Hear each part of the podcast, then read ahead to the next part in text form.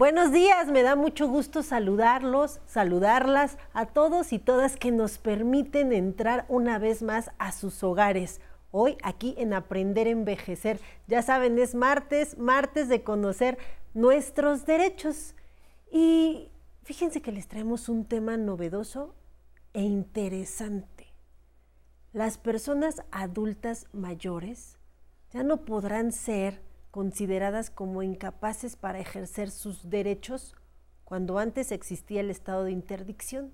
Hoy estaremos platicando con una experta que nos aclarará todas estas dudas y nos expondrá las nuevas formas de cómo tratar a las personas adultas mayores en caso, en caso de que requieran algún tutor.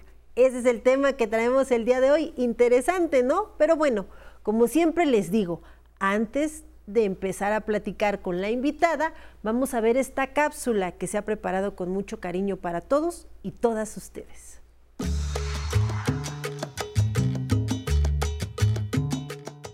Es importante garantizar el respeto a la capacidad de las personas adultas mayores para tomar decisiones sobre su vida y su patrimonio.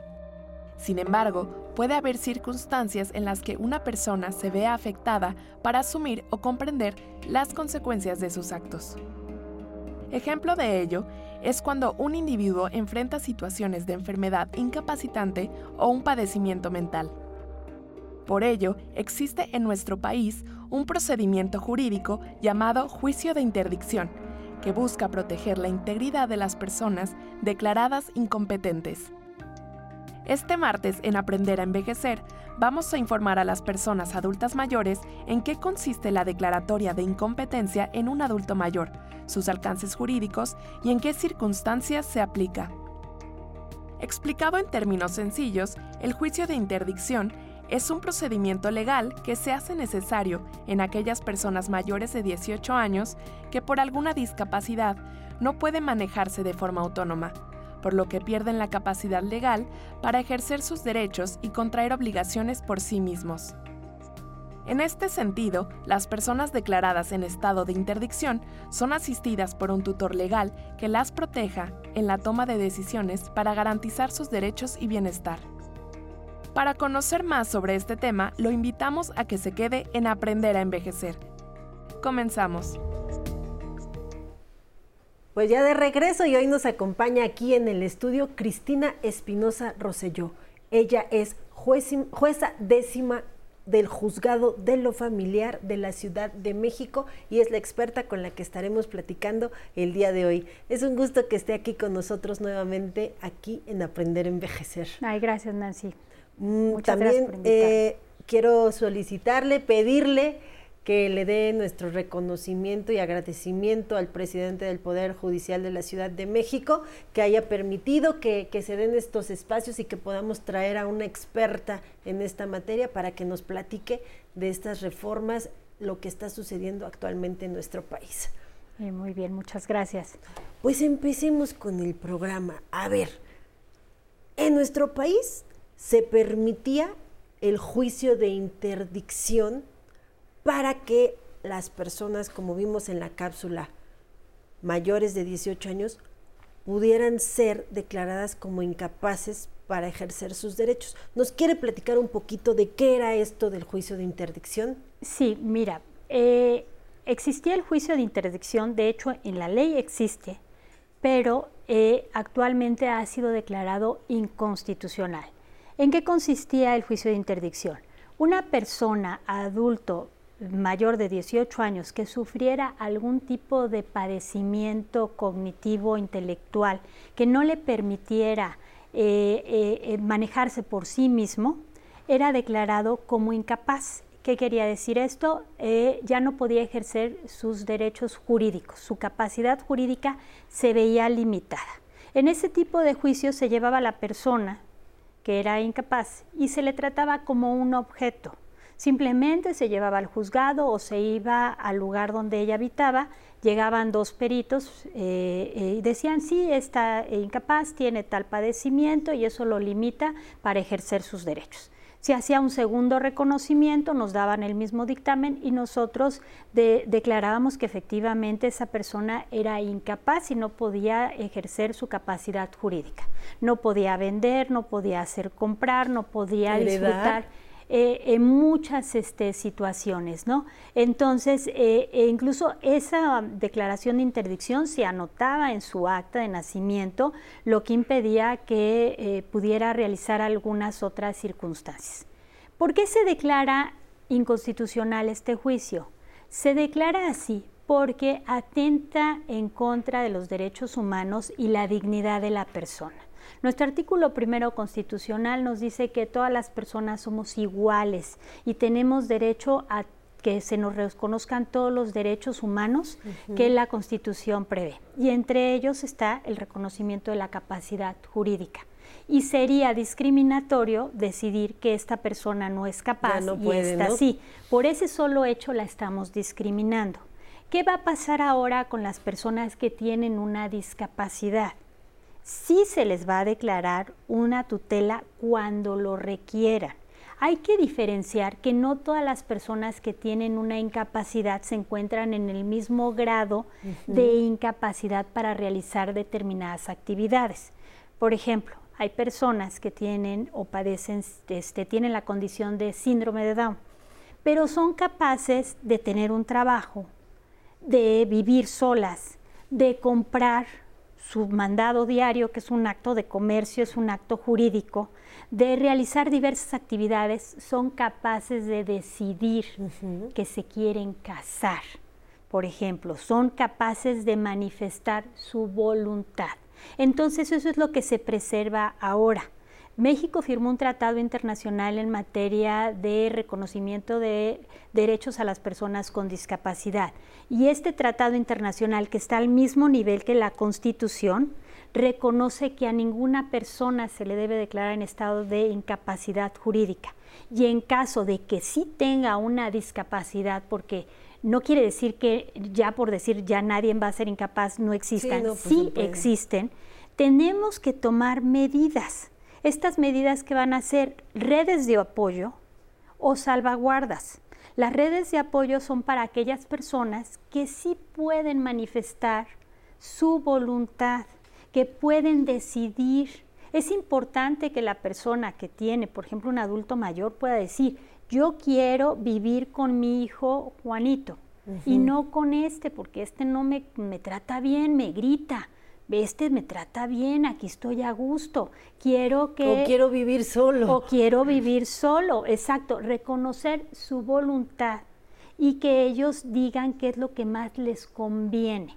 Ahora, en los casos donde no pueden manifestar su voluntad o no pueden realmente darse cuenta qué es lo que más les conviene, entonces sí es necesario nombrar un tutor o un salvaguarda ¿Por qué? Porque si dejamos una persona que no es capaz de saber y entender, Puede estar en pues lo ponemos en peligro. El Estado tiene la obligación de velar por el patrimonio de esta persona que no llegue el primo abusivo y le aquí, firma. Exacto. Abuelita, abuelito, acá ya déjame todo. En esos casos sí hay que nombrar un tutor para protegerlos de ellos mismos y de sus familiares. Pero hay casos donde no necesariamente tenemos que declararlo así. Ahora, ¿qué pasa? Por ejemplo, a mí, en mi, en mi, en mi experiencia, si yo no emito una sentencia donde declare el estado de incapacidad de una persona, no le dan el servicio médico del IMSS o del ISTE es otra, porque es otra poco también. conocido que ya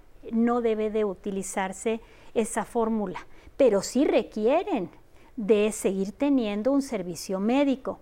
Hay personas que no tienen una discapacidad intelectual como tal, sino que tienen un padecimiento psiquiátrico. Sí, o esquizofrénicos, paranoicos, o enfermedades mentales propias de la edad, ¿no? La disminución cognitiva que se nos da por el paso del tiempo. Sí, y en esos casos, pues requieren el servicio médico. Hay personas que una vez que las, las diagnostican y las tratan bien y las medican, funcionan perfecto. Entonces hay que dar ese reconocimiento, hay que dar la atención y hay que ofrecerle lo que requieran para que sean auto, eh, eh, que se puedan manifestar en una forma autónoma. Los adultos mayores tienen una doble vulnerabilidad. Son adultos mayores y, aparte pueden ir directo a la incapacidad propia de la edad. Eh, hay que entender que la gente conforme va avanzando en la edad, pues va en detrimento de la capacidad física, intelectual, de decisión simplemente porque se vuelven un poco más desconfiados o un poco más dependientes. Entonces eso es lo que hay que atender, cada caso concreto. Como bien lo hemos dicho en el programa, cada, cada cuestión tiene su trajecito a la medida y por eso es que siempre recomendamos que se acerquen a los expertos, como en este caso, pues los, jueces que, que, llevan todos estos tipos de asuntos. Vamos a ir a un corte rápido y regresamos a platicar con la invitada, pero antes quiero recordarles a toda nuestra audiencia de descargar la aplicación 11 más. Ahí, además de encontrar todos nuestros episodios, podrán disfrutar de todo el contenido original que el 11 ha transmitido a lo largo de su historia. Así que ya que esperan, descarguen la aplicación. Vamos rápido a un corte y ahorita seguimos conversando aquí en Aprender a Envejecer. Entonces, eh, eh, la memoria auditiva nos va a llevar a los grandes, grandes eh, autores. Por ejemplo, platiqué de Bill Evans, que estaba cenando con él y platicábamos de, Chopin. Yo le pregunté a Bill, ¿estudias, Bill? Todos los días. Me dice, no, estudiar no, yo toco. Y sobre todo, Scriabin y Chopin. Empezamos a platicar de eso. ¿Por qué? Porque es una retroalimentación natural, melódica, armónica, más en su instrumento que era el piano.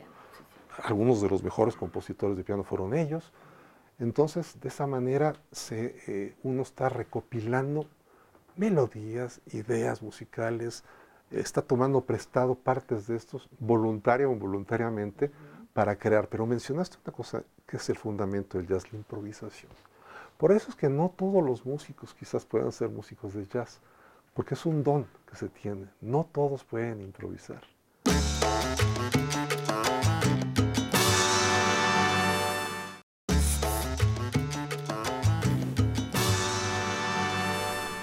Pues ya estamos de regreso y seguimos conversando con la jueza 10 de lo familiar de la Ciudad de México, Cristina Espinosa Rosselló. Estamos platicando de este tema tan interesante. Ya se acabó el estado de interdicción. ¿Qué, qué sigue, verdad? Tenemos preguntas de la audiencia. ¿Me acompaña a ver qué nos quieren preguntar? Claro que sí. Hola, ¿qué tal? Buenas tardes. Mi nombre es Salvador Esquivel Mejía. Tengo 55 años. ¿Se puede retirar la declaratoria de incompetencia? ¿Qué le podemos contestar a Salvador? Bueno, yo creo que él se refiere a que si se puede retirar el que a una persona la hayan declarado en estado de incapacidad. Claro que sí se puede retirar.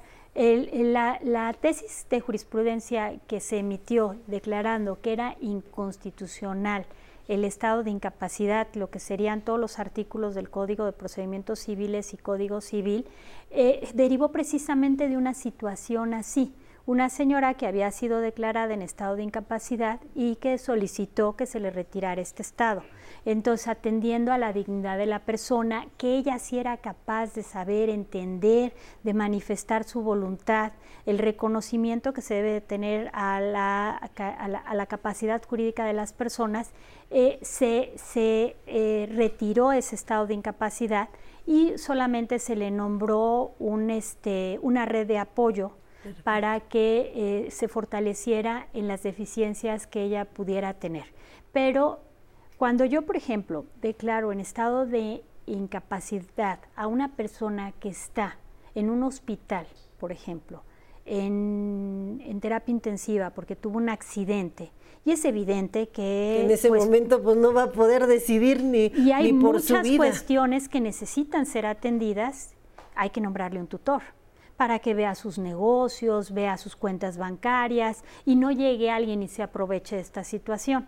Si esa persona recupera su capacidad, ¿sí? pues del mismo modo que la declaramos, lo dejamos de declarar. ¿Qué se necesita nosotros para declarar a alguien en estado de incapacidad o que requiere salvaguardia o tutor?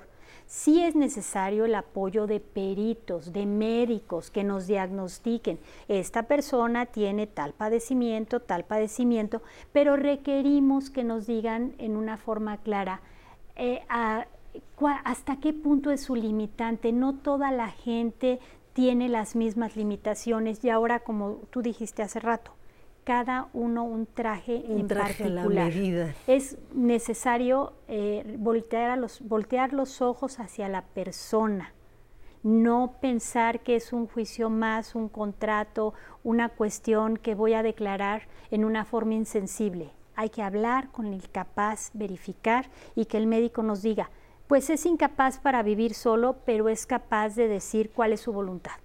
¿Sí? Eh, puede hacer estas actividades, esto no puede hacer. Y en los grados eh, que requiramos, eh, el juez siempre debe de velar por el interés superior del adulto mayor o del incapaz y dictar todas las medidas que tiendan a protegerlo. Correcto. Vamos a la siguiente pregunta. Mi nombre es María Isabel García Velázquez. Tengo 60 años. ¿Qué pasaría si mi familia me declarara incompetente, pero yo me siento bien? Ándele, esa está buena, casi no se daba. No, pues es que sí hay mucho abuso. La verdad es que cuando el adulto mayor tiene bienes, tiene los buitres hacia alrededor, porque todo el mundo quiere al adulto, pero por los bienes, no tanto porque les nazca el amor de la abuelita, la mamá, etcétera. Eh, todavía somos una sociedad que nos preocupamos por nuestros adultos mayores, hay que protegerlos. No basta con que la familia quiera, es necesario acudir ante un juez de lo familiar si se lleva un procedimiento judicial, ya no de declaración de interdicción, sino de, de declaración a la mejor de designación de un tutor. Es un procedimiento ahora especial y si el adulto mayor va, comparece, se entrevistan con él, se le pregunta, no está en un estado de incapacidad, no se le declara. Así quieran todos los hijos y todos se de acuerdo. Así es. Si el juez decide que esta persona no puede ser considerada incapaz para ejercer su voluntad, no, se, le declara. Por eso nos decía la importancia de contar con el apoyo médico y pericial, expertos en cada uno de los temas Sí, porque eh, puede ser que la persona a lo mejor no hable, pero sepa escribir, se pueda dar a entender en una forma escrita y así manifiesta su voluntad. O sea, lo importante aquí ahora es tomar en cuenta la voluntad de la persona, respetar al ser humano. Y eso no quiere decir que no le fijemos salvaguardas o un tutor para protegerlo de él mismo y de sus familiares respecto a sus bienes siempre es mejor pecar de ser este, precavidos y tutelar de, que no se malgasten sus bienes, no les digan fírmale aquí y ya después ya, ya no tiene nada, o van y la acompañan y en la cuenta bancaria los pone como cotitular. No, beneficiario, no cotitular y les vacían las cuentas. Es necesario eh, eh, eh, tutelarlos en ese sentido para protegerlos, pero no para estar por encima de su voluntad. Ahora bien, antes se acudía a los juzgados familiares para iniciar el juicio de interdicción. Ahora, ¿qué tienen que hacer las personas? Igual, igual, hay que acudir ante el juzgado familiar para solicitar la designación de un tutor con esos fines. Se le explica al juez cuál es la intención de acuerdo a la Convención Internacional para la Protección de los Derechos de las Personas con Discapacidad. Eh, el artículo quinto y el artículo 12 prevé esta situación que yo te he estado comentando. Tendremos que hacer un procedimiento a modo donde se, se, llame a un médico para que lo verifiquen, pero ya no podremos aplicar el, el, procedimiento del Código de Procedimientos Civiles que antes aplicábamos, porque incluso en los transitorios del nuevo Código Nacional de Procedimientos Civiles y Familiares ya prevé en ese transitorio que se ah, derogan todas las disposiciones que declaren a una persona eh, como incapaz. Y el código solamente prevé la declaración de un tutor. Eso quiere decir que sí tenemos que designar tutor. Ah, yo creo que acudirán con nosotros incluso para que se les haga un reconocimiento cuando tengan una discapacidad física para efectos, como yo te decía, que esa discapacidad física les permita continuar con algún tipo de prestación en IMSS y en ISTE, porque eh, eh, la gente acude con el juez cuando necesita el reconocimiento de un derecho y tenemos que ser sensibles en esta situación. Correcto, pues muchísimas gracias Cristina Espinosa Roselló jueza 10 de lo familiar de la Ciudad de México. Gracias nuevamente por brindarnos su tiempo. Sabemos que su agenda estaba muy ocupada y sobre todo por estas cuestiones de todos los juicios que tienen que estar atendiendo el Poder Judicial y le agradezco que haya estado el día de hoy aquí conversando con nosotros. También le quiero agradecer a todas las personas que nos acompañaron a lo largo de esta emisión y ahora los voy a dejar en compañía de mi querido Alan Calvo, quien nos va a enseñar a realizar una cita en línea en el portal de la CEMOVI. Nos vemos la siguiente semana para seguir conociendo más derechos.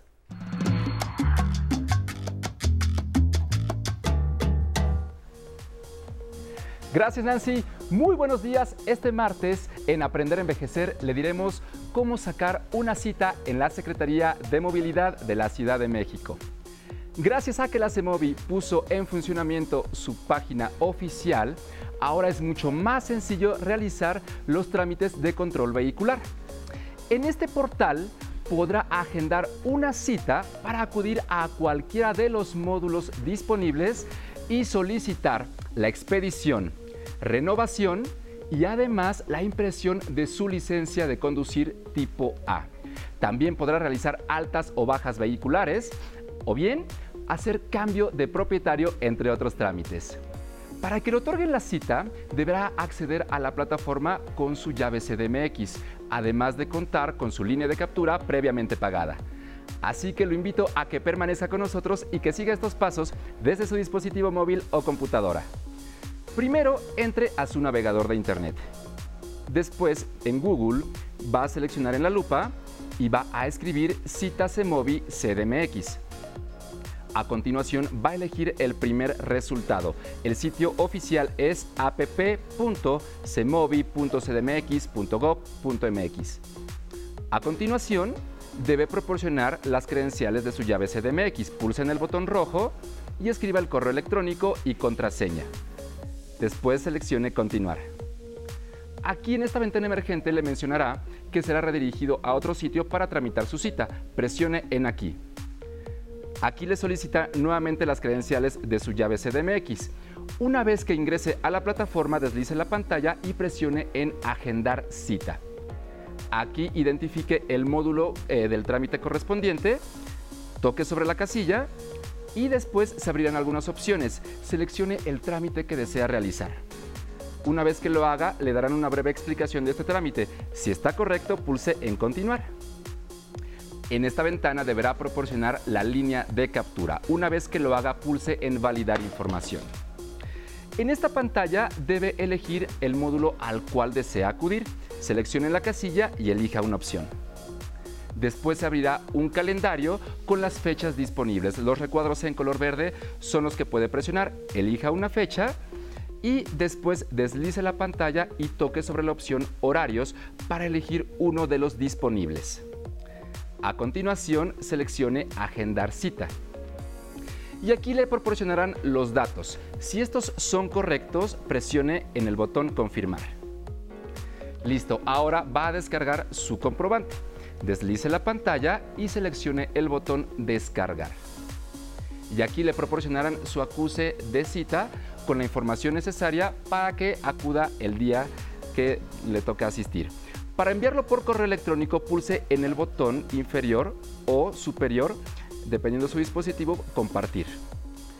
En las opciones que se desplieguen, seleccione su correo electrónico. Y aquí encontrará en PDF el archivo adjunto y solo deberá proporcionar el correo electrónico y el asunto. Para continuar, pulse en la flecha de color azul.